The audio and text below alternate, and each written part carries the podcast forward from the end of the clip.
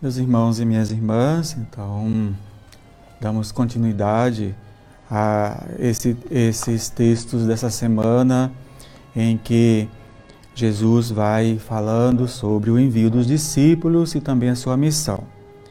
Ao enviar os doze discípulos para a sua primeira missão, Jesus lhes dá diversas instruções. Talvez mais importante seja a definição do conteúdo do anúncio, seja também o conteúdo que eles têm que anunciar aonde vai, aonde vão.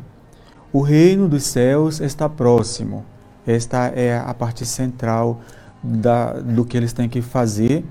Jesus manda os doze como protagonistas de um evento supremamente eminente, o reino de Deus que está próximo e prestes a ser algo que transformará para sempre a face da terra e a vida de todos os seus habitantes. O grupo dos doze apóstolos foi formado de uma comunidade muito diversa. Chama a atenção como Jesus consegue reunir pessoas pobres, pescadores e até um cobrador de impostos que antes explorava o povo em nome do Império Romano inclusive um que era do grupo dos Zelotes, um, um revolucionário contrário ao poder romano.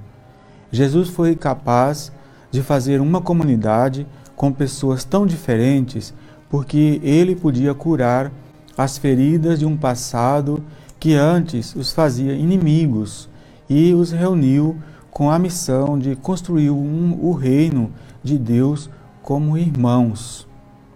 E cada um colocou um pouco de si mesmo nesta construção. Cada um ofereceu algo e cada um renunciou a alguma coisa em nome da graça de Deus. E assim nasce aquela pequena comunidade, a primeira com a qual Jesus fez nascer a igreja. Mas também eh, nos causa uma certa dor ao ler o final da lista, que ali também estava Judas, o traidor. O escolhido e capacitado com poder sobrenatural, da mesma forma que os outros, para expulsar os males das pessoas e para curar e libertar, mas, ao contrário, preferiu seu traidor que levou o seu mestre à morte. Jesus envia os seus apóstolos somente ao povo judeu, não aos pagãos nesta ocasião. O povo judeu seguia sendo povo escolhido porque Deus havia feito com ele uma aliança de amor e Deus não volta atrás com essa aliança, a menos que fosse esse mesmo povo que o tivesse rejeitado.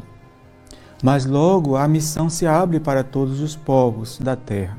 Homens e mulheres de todas as raças e nações são convidados para formar parte da família de Deus.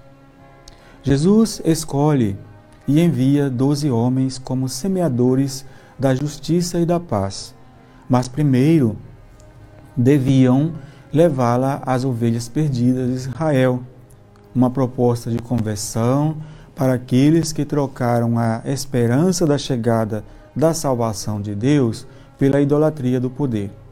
O número 12 é muito importante dentro da tradição judaica pois representa as doze tribos de Israel, pelos nomes dos doze filhos de Jacó, fracassados pela infidelidade. Na primeira leitura, nós ouvimos hoje o encontro de Jacó com seu, com seu filho José e seus irmãos.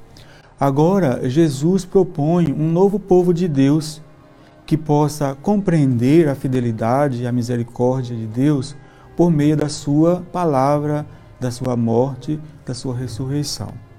Os doze são enviados a realizar as mesmas obras de Jesus: curar e libertar, curar das doenças do corpo e da alma, ocupar o coração humano com a alegria de viver, de ser amados por Deus, de esperança e de justiça diante do abandono e sofrimentos de seu povo. Libertar da ideologia da vingança, do ódio, da mentira, da corrupção da ganância e poder, que são demônios destrutivos em qualquer tempo da história. Então, meus irmãos e minhas irmãs, que o Senhor nos ensine a destruir toda semente do mal em nossos pensamentos, palavras e atitudes e nos ajude a semear a justiça para poder colher sempre a paz em todos os ambientes da nossa vida.